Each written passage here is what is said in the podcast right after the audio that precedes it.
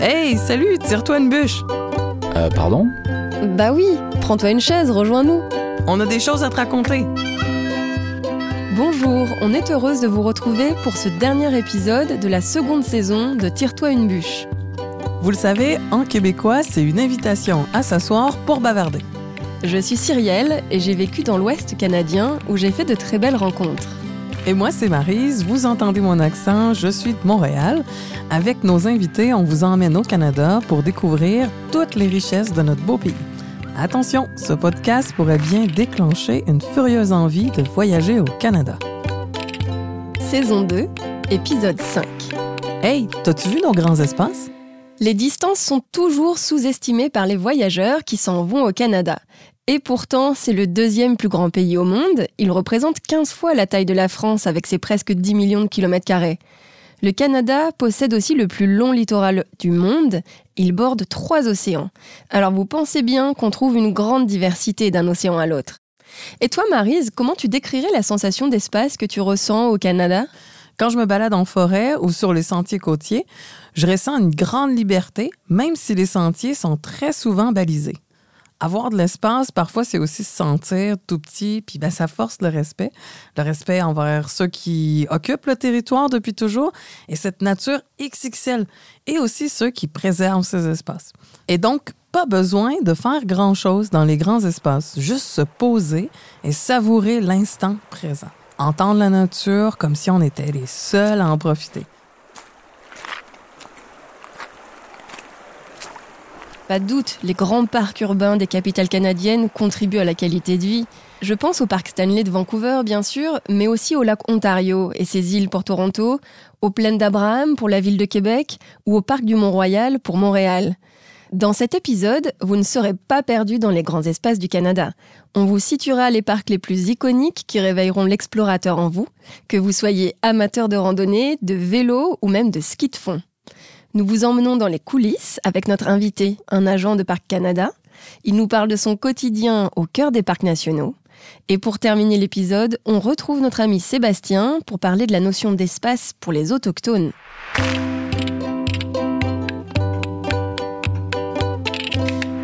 Pour rentrer dans le vif du sujet, Marise, on commence avec notre quiz de trois questions.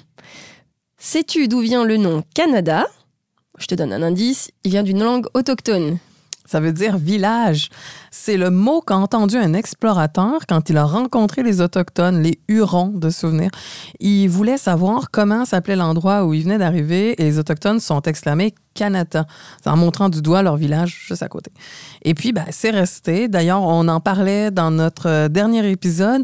Le Canada donne vraiment l'impression d'être un village global avec son multiculturalisme. Et pour unifier le pays, on y trouve le plus long sentier du monde. Est-ce que tu sais auquel je fais référence? Ah, ça, c'est comme le chemin de Compostelle nord-américain. On a notre grand sentier au Canada, The Great Trail, qui traverse le Canada d'est en ouest. Ils ont aménagé 28 000 km de sentiers sur la terre ferme et sur l'eau pour connecter le pays d'un océan aux deux autres. C'est le plus long sentier au monde avec des tronçons régionaux comme la route verte au Québec et puis des tronçons iconiques comme la Rocky Mountain Legacy Trail entre Kenmore et Banff, la Dempster Highway entre Dawson au Yukon et l'océan Arctique ou le sentier du lac supérieur emprunté par les grands explorateurs nord-américains. Leur site sentier.ca est super bien fait.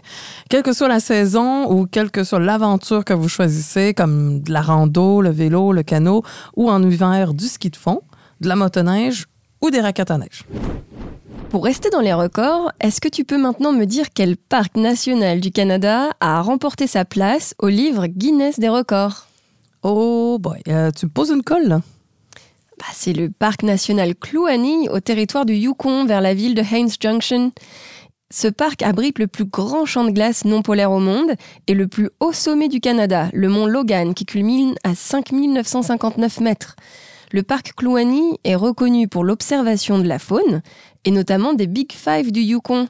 Alors ça, c'est l'ours grizzly, le caribou, l'orignal, la chèvre des montagnes et le mouflon de dalle. Ah, et sans oublier les magnifiques aurores boréales l'hiver.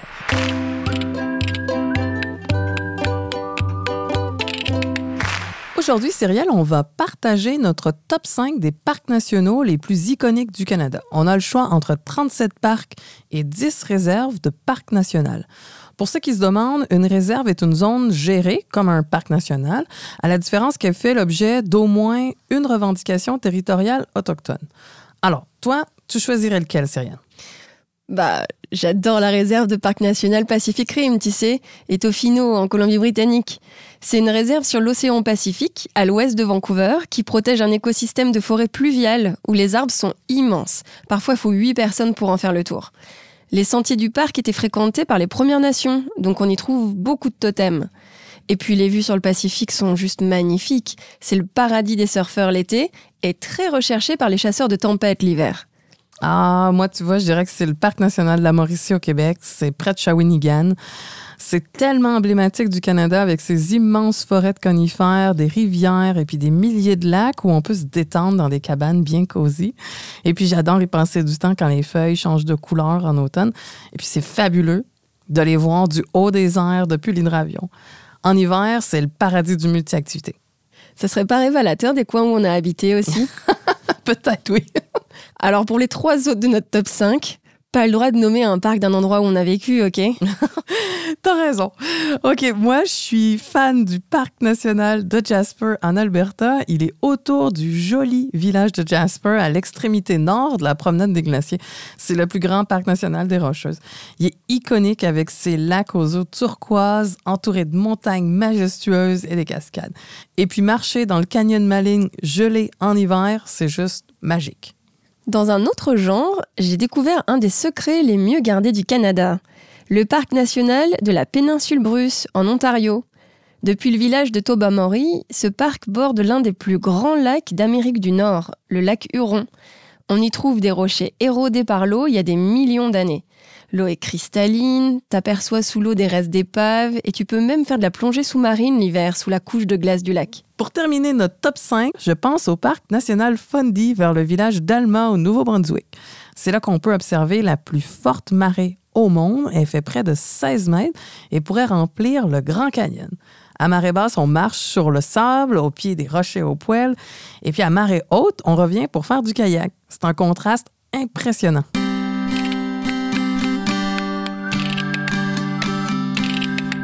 On parlait du Nouveau-Brunswick, alors on vous propose d'en rencontrer un acteur. Daniel Galland est écologiste de Parc Canada pour l'unité de gestion du nord du Nouveau-Brunswick, qui inclut le Parc national de Couchiwugwak. Il va nous parler de ce qui se passe en coulisses. Bonjour Daniel. Bonjour. Daniel, raconte-nous d'où tu viens et puis euh, pourquoi tu as rejoint Parc Canada?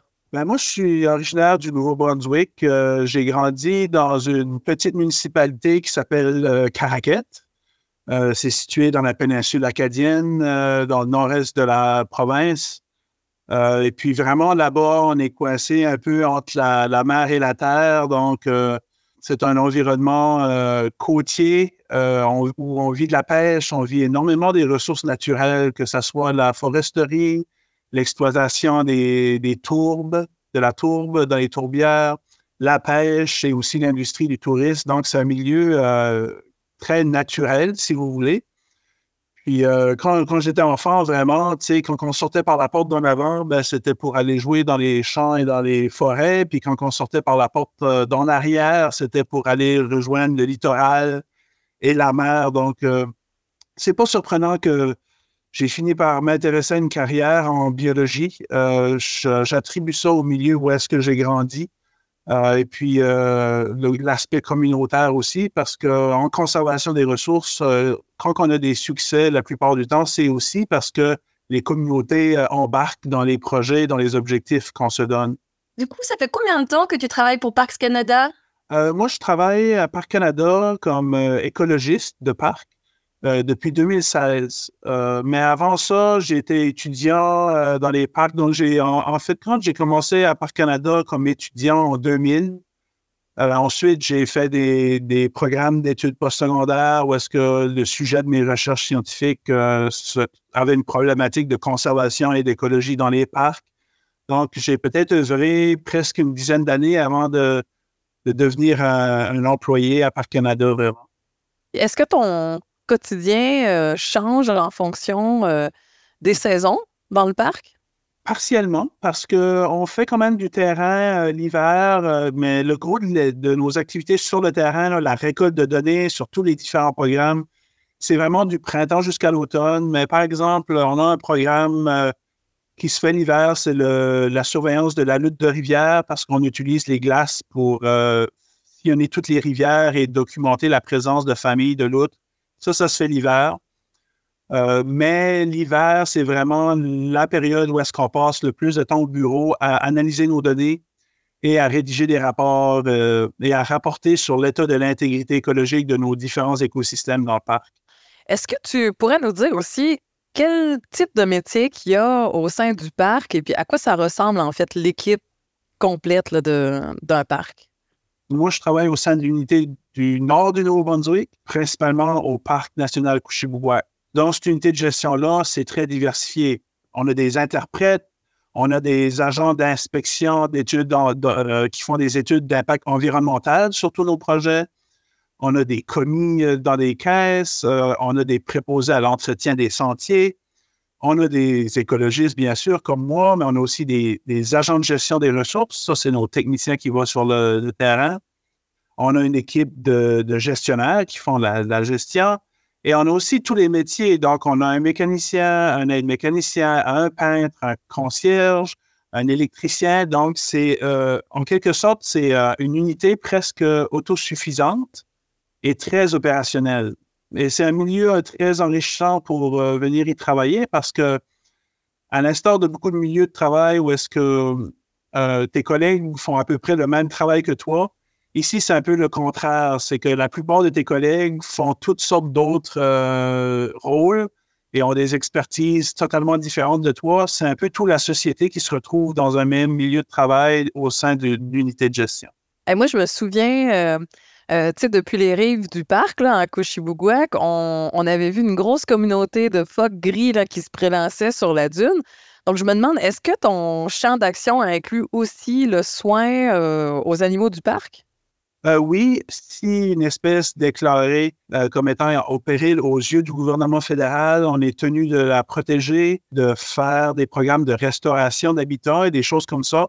Nos interventions envers les animaux est beaucoup axé sur l'écosystème et les habitats de ces animaux-là. Maintenant, on peut leur offrir une protection physique aussi. Dans le cas, par exemple, d'accidents où est-ce que des animaux sont mortellement blessés, on est équipé et formé pour faire des euthanasies. Euh, la seule chose qu'on n'a pas, c'est un programme de rétablissement. Euh, là, ça va plus être auprès de partenaires. Donc, on va trouver des refuges qui font de la réhabilitation d'espèces. Donc, dans certains cas, on peut aussi transférer de la faune à des partenaires pour faire ça. C'est à peu près la seule chose qu'on ne ferait pas dans un parc national. Merci, Daniel. On était ravis de t'avoir avec nous aujourd'hui. Ben, je vous remercie. Et puis, euh, venez, vous, venez nous visiter dans les parcs. Avec plaisir.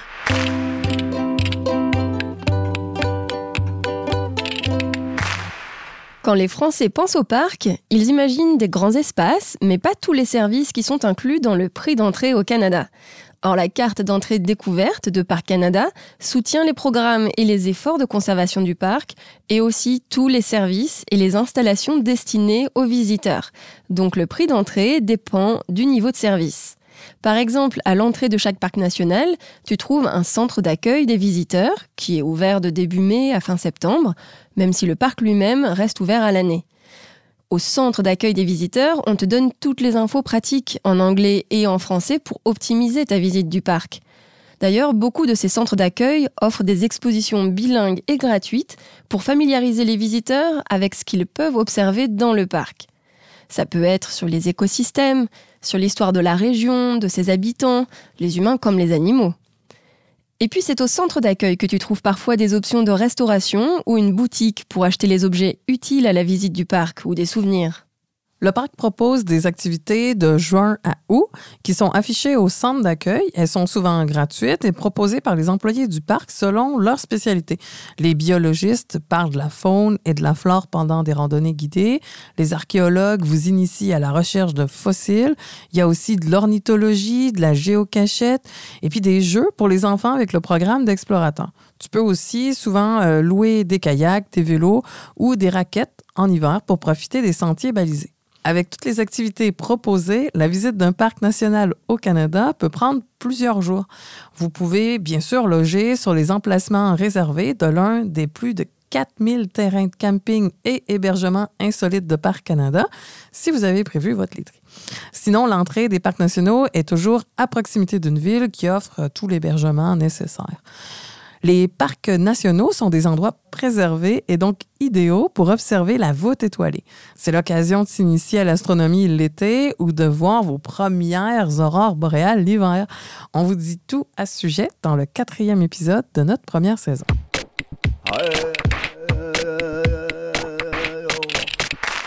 Pour clore cet épisode, notre ami Sébastien Desnoyers-Picard, qui est vice-président de l'Association touristique autochtone du Canada, va nous parler de la vision de l'espace par les Premières Nations, Métis et Inuits du Canada. Salut Seb! Hey, salut! Est-ce que tu peux nous parler de la vision de la nature par les communautés autochtones? Tu vois, pour nous, le, le territoire, c'est ce qui nous définit. Le territoire, c'est un, grand garde-manger, c'est une pharmacie, c'est un mode de vie, c'est c'est nos savoirs, c'est notre culture, nos artefacts, notre artisanat. tout provient du territoire. On appartient vraiment à la terre. Puis pour moi, ce que j'aime beaucoup de ce volet-là de la, nature, c'est que c'est vraiment la base du développement durable.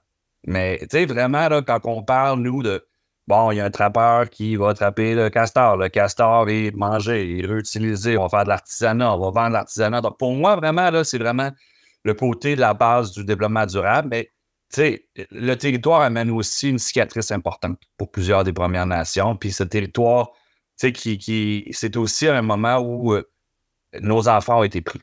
Hein, on, le sait, plusieurs des communautés habitaient en nature et quand l'Église catholique est rentrée, pour nous emmener dans les pensionnats, ben, pour plusieurs, les enfants étaient déracinés. Déracinés des familles, déracinés de leur nature et mis dans des centres. Donc, pour nous, il y a, encore ce volet-là, je te dirais, de cicatrice qui est encore bien importante. Et c'est pour ça que les gens ont besoin de ce ressourcement de retourner sur la nature. Est-ce qu'il y a des endroits, Sébastien, où on peut voir euh, des artefacts autochtones, par exemple, dans les parcs? Et puis, s'il y en a, c'est quel genre d'artefacts qu'on peut voir? Il y en a partout, partout, partout, partout, Marie. C'est là la beauté de la culture autochtone. C'est oui, il y a plusieurs parcs où est-ce que tu vas trouver des certaines des, systèmes, que ce soit au nord, au sud, encore là à l'est ou à l'ouest, mais c'est sûr que pour nous, on était des peuples nomades plus que sédentaires. Donc, c'est sûr qu'on ne pouvait pas toujours traîner tout notre bagage. Hein. Donc, il restait les pôles de tipi, par exemple, on laissait les cabanes, on laissait les flèches, par exemple, c'est des choses qu'on retrouve, des ossements, évidemment, des sépultures, la poterie, les pierres précieuses. Euh, on peut aussi voir les pétroglyphes. On a aussi les hiéroglyphes que tu peux voir à travers les différents parcs. donc, je te dirais que oui, il y a plusieurs, plusieurs choses qu'on va découvrir à l'intérieur des parcs. Euh, tu parlais tout à l'heure de plantes médicinales. Je peux t'en donner tellement. C'est une grande pharmacie. Je ne sais pas qui va aux pharmacies de nos jours. Euh, tu sais, il y a plusieurs de nos produits qui sont 100% naturels. Je te dirais, il y a un remède pour à peu près tout. Euh, on utilisait beaucoup des racines. Un, première des choses, c'est des racines pour en faire des thés ou des tisanes. Donc, ça, c'était vraiment pour venir soit aider à la digestion. Mais plusieurs de ces plantes ou racines médicinales-là ont aussi une vertu anti-inflammatoire. Donc, on sait avec un anti-inflammatoire, on peut traiter, on peut traiter à peu près tout. Mais tu sais, bon, le tabac, la sauge était utilisé plus pour des vertus spirituelles, donc pour l'esprit, psychologique, plus, euh, dans les temps de situation, en cérémonie ou autre, euh, ou encore là pour donner comme offrande ou comme à échanger pour venir aussi prendre nos décisions dans le meilleur, de, de, meilleur esprit possible. On a fait un petit top 5 avec Marie des parcs les plus iconiques au Canada selon nous. Du coup, on se demandait, toi, c'est lequel ton parc préféré?